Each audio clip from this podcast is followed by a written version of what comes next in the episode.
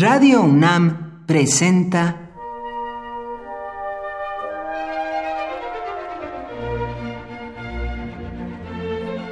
Cuaderno de los Espíritus y de las Pinturas por Otto Cázares.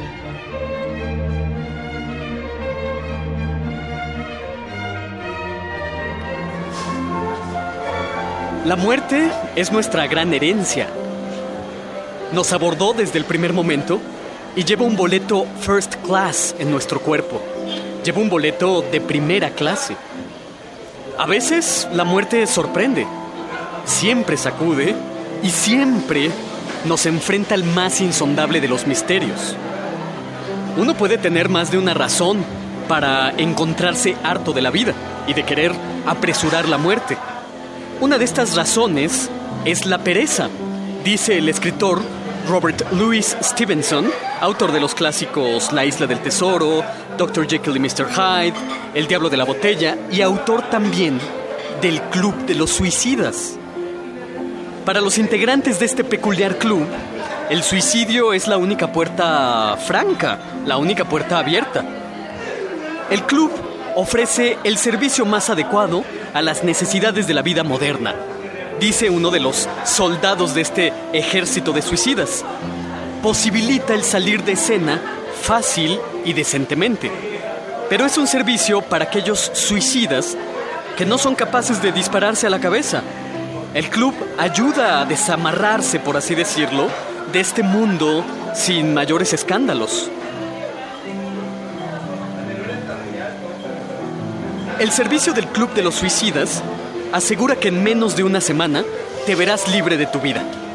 No es mi intención abrir heridas en los radioescuchas. Reflexiono en torno del libro El Club de los Suicidas de Robert Louis Stevenson. El club, producto de la ficción, era una organización furtiva, donde sus miembros eh, participaban en secrecía absoluta y participaban en las sesiones donde se daban cita a un grupo de desesperados que lanzaban risas excesivas a las que seguía un silencio fúnebre.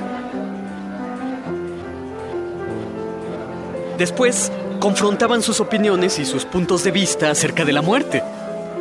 Hay un personaje entre los integrantes del club de nombre Malthus, lo cual no deja de ser una ironía mayúscula porque Thomas Malthus era el economista e ideólogo del control natal. Pero el problema del Club de los Suicidas era su parte operativa, porque el club le evitaba al suicida el trance de suicidarse, asesinándolo. Y aquí comienzan un sinfín de peripecias. Opino que la tesis del Club de los Suicidas es de lo más inquietante y genial, pero que el desarrollo de la historia es un tanto flojo. La sola idea de la existencia de un club de esta naturaleza es, creo yo, estremecedora. Un club que es una escalera de incendios que conduce a la libertad.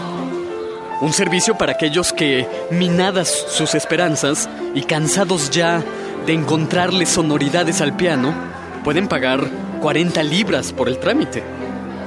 Un trámite que tarde o temprano nos llegará a todos, haciendo eco del inmortal verso de Ovidio, oh raza aturdida por el temor de la gélida muerte.